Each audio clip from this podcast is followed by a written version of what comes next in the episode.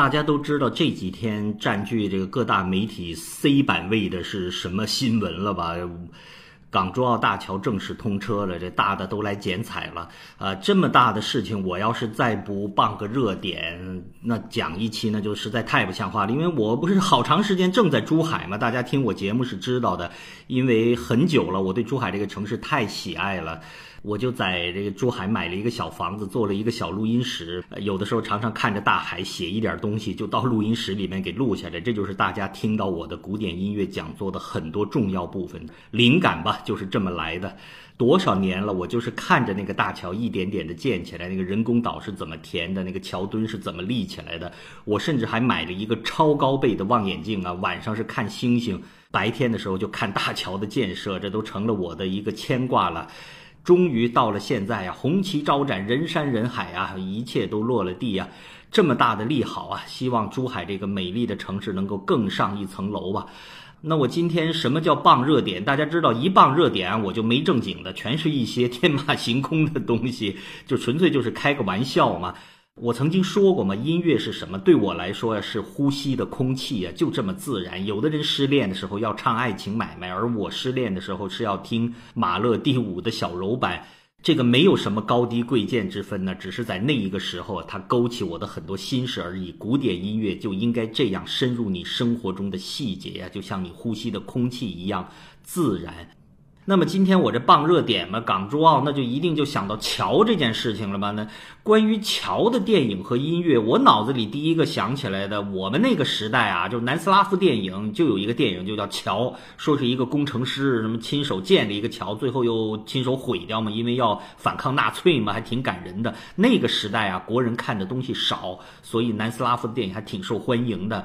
呃，什么瓦尔特保卫萨拉热窝之类的。还有一个电影是西欧拍的，叫《卡桑德拉》。拉大桥那里面，我能有印象的就是索菲亚罗兰吧，好像后来呀，类似的故事还被续拍了。至于说流行歌曲里面，现在我脑子里面能想到的就是 Paul Simon 跟 Art c a r f e n c a r e 唱的那一首《Bridge Over Troubled Water》恶水河上的金桥。哎，你别说，描写港珠澳大桥还挺合适的哟。这个水域啊，真的是恶水呀，那个浪啊。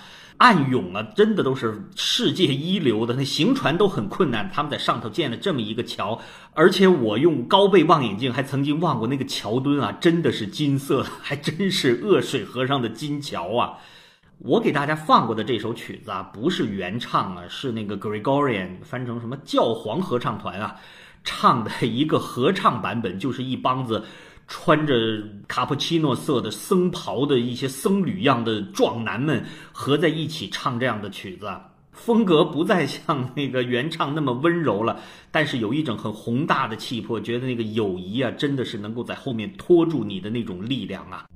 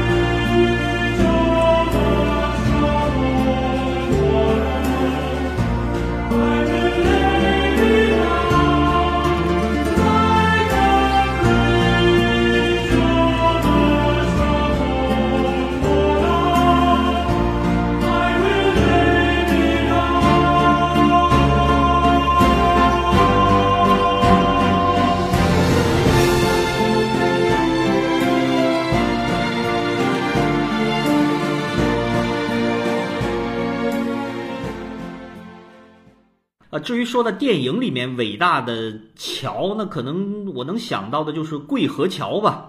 他的导演啊，就是英国那位伟大的大卫·里恩啊，他拍过《阿拉伯的劳伦斯》啊，那是我最喜欢的电影之一。还有《印度之行》啊，我想喜欢电影的朋友，大家应该知道吧？这个《桂河桥》是二战后非常伟大的反战电影。但有意思的是啊，大卫·李恩拍《桂河桥》的时候，他的这种电影形式啊，受到的评价不是太高。是为什么？就是五十年代，就是二战之后吧，有一种电影形式叫跨洋电影，是什么意思呢？意思就是说，欧洲的很多电影名导跑到好莱坞去拍电影，他们要受制于好莱坞的制片人对他们要求，你要拍出怎样怎样的来满足。大洋两岸观众的要求，那就是大西洋两岸嘛，就是欧美两地观众的要求。之所以对他评价不高，意思就是说，像大卫·里恩这样的导演，他们到了好莱坞之后，失去了他们在欧洲的那种纯粹的艺术风范，他们需要满足那些庸俗的美国观众啊。呃，这个纯粹就是一种欧洲中心论的思想。实际上啊，这样子的跨洋电影拍出了很多呢，相当不错的。这个《桂河桥》就是其中非常优秀的代表啊。这个故事呢，就不给大家剧透了。哎，说实话，电影迷对这个故事还能不熟悉吗？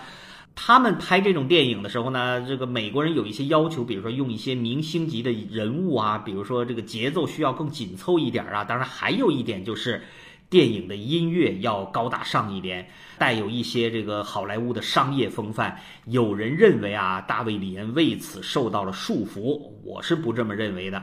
再多说一句啊，大卫·李恩这个人很有意思。他小的时候就上小学的时候，有一个阶段，人们认为啊，他就是 Forrest Gump，就是阿甘类似的人物啊。但是那个时候还没有阿甘这个形象呢。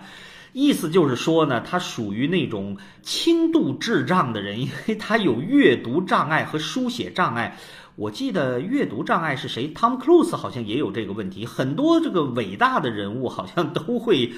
哎呀，一方面是不是左右脑平衡的不好啊？结果呢，人家英国的学校呢，懂得怎样因材施教，说哟，这个孩子他读也不行，写也不行，看来我们要把他培养成莎士比亚是不可能了。不要紧呐，看他有什么在行，他好像很喜欢图片儿，很喜欢那些花花草草的，还喜欢画下来。好啊，那你多去看一些电影，多去了解一些情节，多做一些构图。哎，最后大卫·李恩开始对电影感兴趣，一步一步的成。成为这英国现代电影史上最伟大大的导演之一。哎呀，所以我们的学校真应该能学一学呀，怎样把各种各样的孩子按照各种各样不同的风格啊进行教育啊，能够避免咱们中式教育的一刀切呀。这真是我们的教育中啊应该改进的地方啊。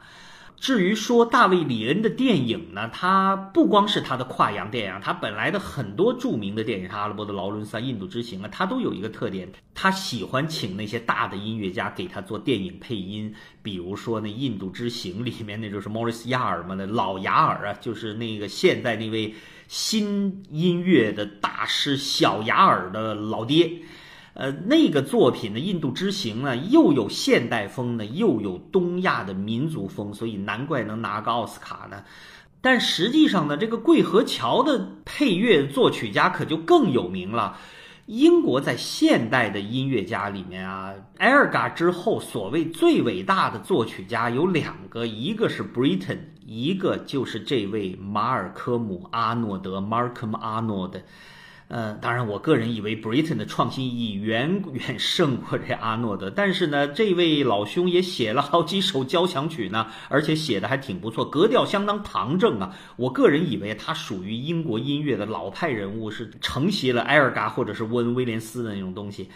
呃，当然这里面还真的是，既然咱们闲聊吧，还引出一个话题来呢，就是为什么西方音乐史上这个英国也曾经小小的辉煌过一下儿。但是怎么后来呢？连一个像样的伟大音乐家都没有了。比如像亨德尔那个时候，虽然亨德尔是一个德国人，但他的绝大多数时间是在英国给英皇做事儿的。这个汉诺威选帝侯，他的老领导嘛，他的很多东西，比如说那伟大的弥赛亚，竟然是用英语写成的，所以那里面一起有齐唱啊，King of Kings，Lord of Lords，它都是英语来演唱的。不再是用拉丁或者意大利语演唱啊。但实际上，从他之后仔细想想，英国自己出的音乐家和在英国成名的音乐家已经少之又少了。诶，小巴赫算是一个吧，但是真的凤毛麟角了，怎么回事儿啊？以后跟大家详细谈谈这个话题。一方面有英国所谓据说工业革命过头的一个说法，还有一种说法啊，就是英国的圣公会呀这种半政教合一的体制，他们可能缺少了一种世俗和。神圣之间的冲突吧，人们没了冲突，一切事情都理顺了，音乐反而出不来了，这也是一种奇葩观点吧。而这位马尔科姆·阿诺德呢，他在二战后的英国音乐家里面算是相当不错，说实话，没有几个可以类比的了，他就已经算是挺出类拔萃的一个了。那后面就给大家放上这位相当正统的。英国现代作曲家马尔科姆·阿诺德写的大卫·里恩的《桂河桥》的电影配乐，这里面啊最有名的一首曲子，毫无疑问呢，就是很多人都听过，也会吹的啊，用口哨吹出来的。叫波奇上校进行曲，大家会在哪里听过呢？会在姜文的《让子弹飞》里面听过。哎，这位姜大导很有意思啊，他的西方艺术还有古典音乐的修养相当的高深呢。比如说他的那个《阳光灿烂的日子》里面，他就引用了嘛，那马斯卡尼的那《乡村骑士》，就是卡维利亚瑞·若斯蒂卡纳那里面那首著名的间奏曲嘛，当然也是《教父三》里面也引用过了。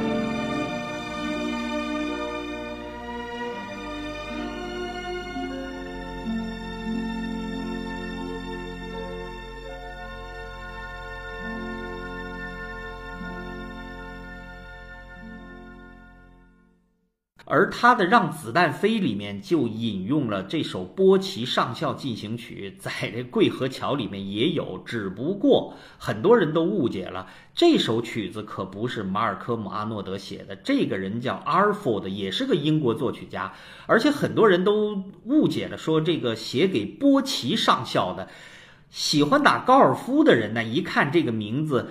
波吉就知道，波吉是什么？波吉就是打高尔夫的时候比标准杆多一杆叫波吉，没有一个波奇上校，是因为这位英国的作曲家叫 Arford，他在写这个东西的时候，他特别喜欢打高尔夫，然后他的这个领导这位上校是一个奇葩人物，他就给他起了个外号叫波奇上校，然后他就写了这么一首进行曲，叫波奇上校进行曲。本来人家是好好一个弦乐作品啊。最早呢是是不是就是《桂河桥》里面把它改成了口哨音乐？哎呀，结果一下子就成了名啊！后来也就才有了姜文的引用。我记得好像成龙的一个电影里面也有吧，但是也是用口哨吹出来的。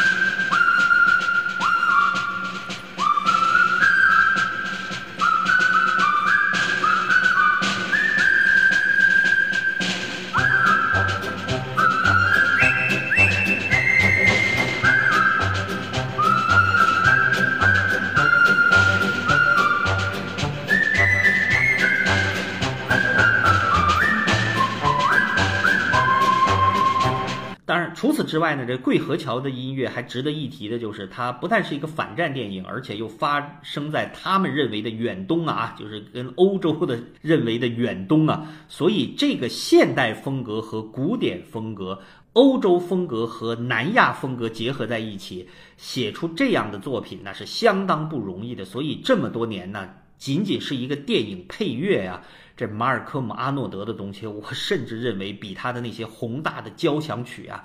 更值得一听啊！